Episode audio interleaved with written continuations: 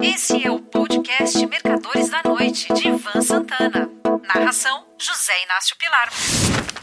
Realidade e ficção.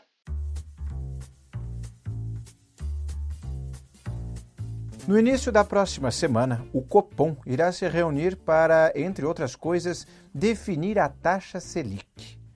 Como não existe a menor chance dela ser aumentada, considero aqui quatro possibilidades: manutenção, redução de 0,25%, redução de 0,50% e redução de 0,75%. Vamos a cada uma delas. Manutenção. Impossível. Seria, além de exagero, configuraria uma taxa de juros reais de aproximadamente 10% ao ano, um ato de hostilidade ao presidente da República que vive se queixando do cidadão que preside o BC redução de 0,75%. Nessa hipótese, a taxa cairia para 13%. Isso simplesmente não vai acontecer.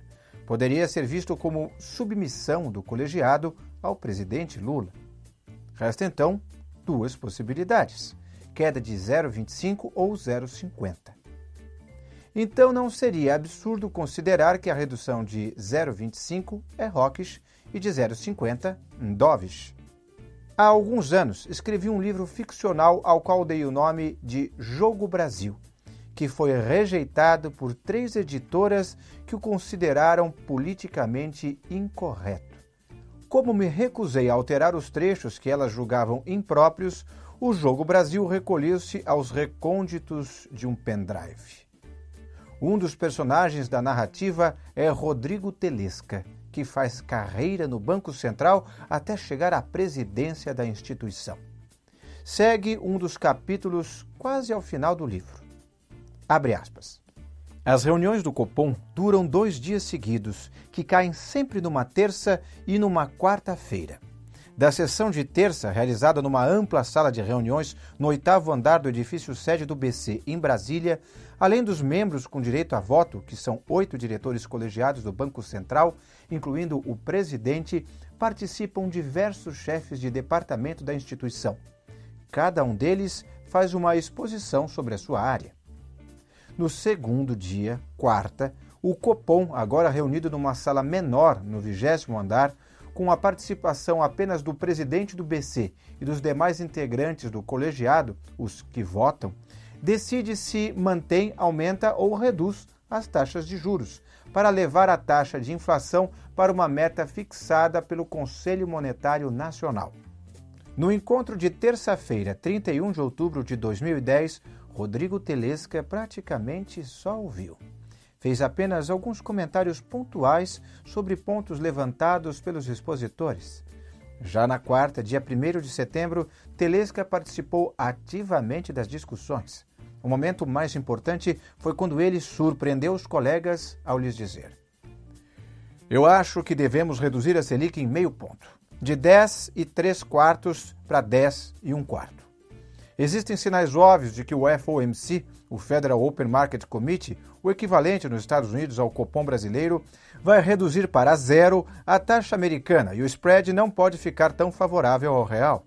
Mesmo se tirarmos meio ponto da nossa taxa, manteremos os investimentos aqui extremamente atrativos, sem afetar as metas inflacionárias. Tenho certeza de que todos os senhores irão concordar comigo. Evidentemente, ninguém concordou. E Rodrigo Telesca sabia perfeitamente que isso iria acontecer. Primeiro, porque a taxa americana já estava praticamente em zero, oscilava entre 0 e 0,25 ao ano.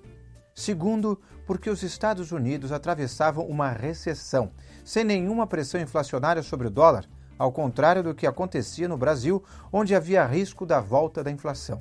Finalmente, porque reduzir os juros em meio por cento sob um argumento tão infantil era simplesmente um sinal de que Telesca estava ajudando o presidente Augusto Pires a se reeleger no primeiro turno. Após uns cinco minutos de silêncio sepulcral, começaram a surgir os primeiros murmúrios de resmungos. Foi nesse instante que o olhar maroto de Telesca remeteu a cada um dos colegas. E o olhar não aparece nas atas das reuniões. E deu a dica sobre o que se passava do tipo: eu estou sendo obrigado a propor isso.